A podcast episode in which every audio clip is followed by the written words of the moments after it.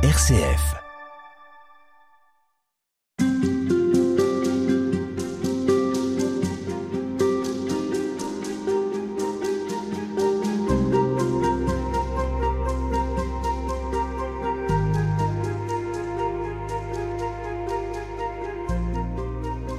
Que pouvons-nous vivre dans la prière à partir de la situation culturelle qui est la nôtre, qui est marquée par un, recul de l'évangile, qui est marquée par l'effondrement catholique dans le monde occidental En fait, que veut dire prier?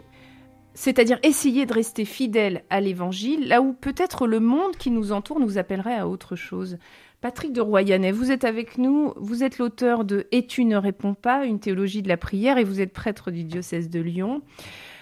Comment est-ce que vous faites le lien entre ce qui est et qui a toujours été, et puis ce monde qui change, mais qui en même temps doit tenir la tradition Vous posez une question importante euh, sur ce qu'est la tradition dans l'Église catholique. Cette question a été pas mal travaillée au tournant du 19e et du 20e siècle, notamment euh, par Maurice Blondel, un philosophe qui se reconnaissait disciple de Jésus. Et la tradition, pour lui, ce n'est pas des choses fixes. La tradition, c'est l'expression de la fidélité. Pour le dire un petit peu autrement, une même phrase, dans deux contextes complètement différents, n'a pas le même sens. Or, il est évident que nous sommes dans un contexte peut-être pas complètement différent, mais très différent de celui de Jésus, de celui de Thomas d'Aquin au XIIIe siècle, euh, de celui euh, de Jean de la Croix au XVIe siècle. Autrement dit, pour dire la même chose qu'eux, nous sommes obligés d'inventer des nouvelles manières, non seulement de dire, mais aussi de pratiquer pour être fidèle à la tradition, il faut être créateur. Cela paraît un petit peu paradoxal, mais c'est ainsi que nous vivons les choses. Parce que si vous répétez la même phrase ou le même geste dans des circonstances complètement différentes, en fait, vous fabriquez des significations différentes. C'est ici que avec ceux qu'on appelle les intégristes, il y aurait de quoi réfléchir d'un point de vue philosophique et théologique à ce que l'on appelle la tradition. Spontanément, dans la tradition religieuse, il y a un aspect très affectif et un aspect anhistorique, comme si, d'une époque à l'autre, les choses par elles-mêmes avaient le même sens. Mais ça n'a pas le même sens de baptiser un enfant alors que toute la société est chrétienne et de baptiser un enfant aujourd'hui. On pourra dire c'est le même baptême, c'est vrai, mais pour exprimer la même foi, nous avons besoin de dire les choses différemment parce que nos situations sont extrêmement différentes. Et le travail du théologien, c'est toujours quand il regarde le passé, d'essayer de le comprendre dans son sens, on va dire d'interpréter la différence culturelle pour faire ressortir ce que signifieraient aujourd'hui ces paroles ou ces actes ou ces pratiques, compte tenu que nous ne sommes plus dans les mêmes euh, circonstances. Mais on peut comprendre que ce soit perturbant. Euh, personne d'entre nous ne vit comme ses grands-parents. Même si on, croit qu'on vit comme il y a 70 ans, même si on est convaincu de vouloir faire comme il y a 70 ans, ce n'est pas vrai. Voilà, parce que, parce que personne d'entre nous euh, ne découvre, je euh, je sais pas, l'électricité. Voilà. Pour mes grands-parents, eh bien, c'était jusqu'à un certain point de vue une nouveauté. Pour nous, ça n'a absolument plus rien d'une nouveauté. Donc ça n'a pas le même sens. Qu'est-ce que vous faites des rituels, euh, des neuvaines, des bénédicités, de ces petites choses auxquelles on est attaché Ma question, c'est de savoir pourquoi nous y sommes attachés. Voilà. Si on y est attaché parce que c'est euh, le vernis ou la peinture sur la façade, bah, voilà, c'est respectable, mais euh, ce c'est pas ça l'enjeu. nous y sommes attachés parce que cela est pour nous une manière d'exprimer et de pratiquer notre foi. Autrement dit, si, lorsque nous récitons le bénédicité, nous sommes en train d'expérimenter et de rendre grâce pour une vie que nous comprenons comme reçue, alors tout va très bien. Si nous sommes en train de faire un rite qui ne fait pas sens, mais un folklore, vous dites.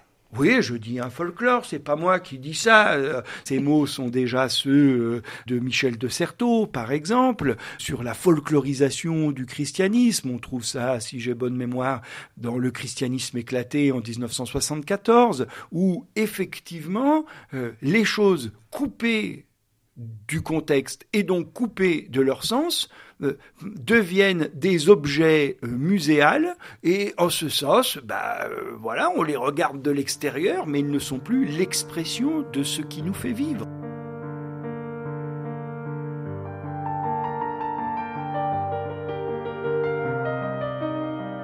Alors justement, vous parliez de pratiquer la foi. On est ici dans cette émission en train d'essayer de comprendre ce qu'est la prière et comment être disciple du Christ. Le service et la charité dans cette question-là Quelle place elle occupe? Pour moi, euh, la pratique, c'est pas seulement la charité. Je fais la distinction entre le mot théologique, qui désigne ce qui concerne la foi, et théologal, qui désigne ce qui concerne la mise en œuvre de la foi. Et une foi qui ne serait que des idées, eh bien, euh, ce n'est pas la foi. La foi, c'est toujours une mise en pratique. C'est l'Évangile lui-même hein, qui le dit.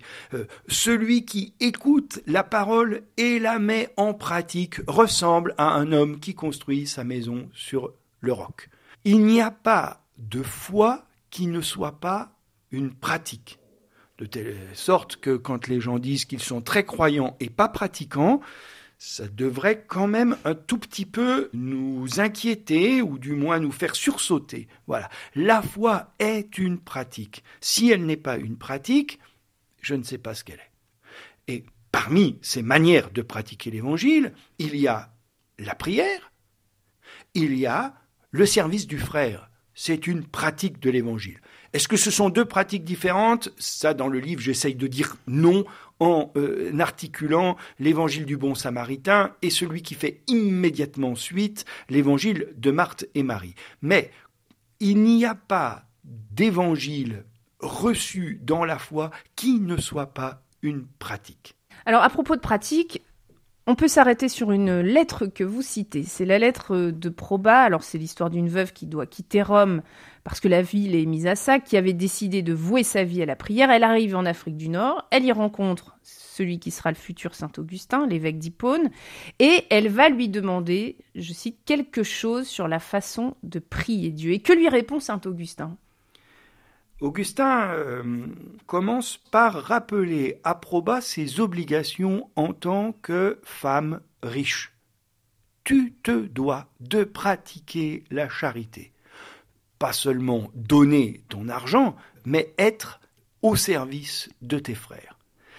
Autrement dit, plus d'un quart de la lettre insiste sur la relation avec les frères. Sans cette relation avec les frères, tout ce que nous dirons sur la prière n'a pas de sens. C'est du moins ce que je lis dans la lettre à Proba. Ensuite, Augustin répond, deuxième temps, à un certain nombre des questions de Proba. Première question, qu'est-ce que nous faisons dans la prière? Et la réponse d'Augustin, elle est tirée de sa propre expérience. Prier, c'est avoir envie de Dieu, c'est pratiquer cet exercice qui veut accroître en nous le désir de Dieu. Ça, c'est la force d'Augustin, de toujours insister sur l'amour de Dieu. Et puis, euh, le pas supplémentaire, c'est de dire, mais c'est quoi ce que nous demandons dans la prière? Et ici, Augustin reprend Cicéron, qui lui-même reprend Aristote, donc des païens, enfin pas des chrétiens. Hein. Euh, nous demandons ce que tout le monde demande. La prière chrétienne n'a pas d'originalité de ce point de vue-là. La seule chose que nous devions demander, c'est la vie, la vie bonne. Et je rajoute, mm, grâce à Paul Ricoeur, la vie bonne avec et pour autrui dans des institutions justes. Voilà, c'est cela notre désir de Dieu.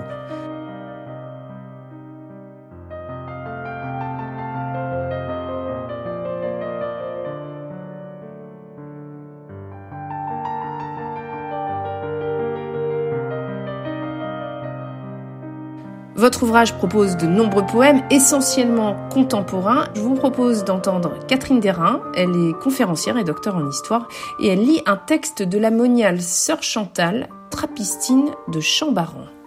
Nous ne voyons pas ton visage, amour infini. Mais tu as des yeux, car tu pleures dans l'opprimé, et tu poses sur nous ce regard de lumière qui révèle ton pardon. Nous ne voyons pas ton ouvrage, amour infini. Mais tu as des mains qui allègent notre labeur, et tu peines avec nous pour tracer sur la terre un chemin vers ton repos. Nous ne savons pas ton langage, amour infini, mais tu es le cri que nos frères lancent vers nous, et l'appel du pécheur s'élevant de l'abîme vers le Dieu de liberté. Un poème à retrouver dans le livre Et tu ne réponds pas, une théologie de la prière aux éditions Salvator, livre écrit par le père Patrick Royanet avec nous pour cette émission.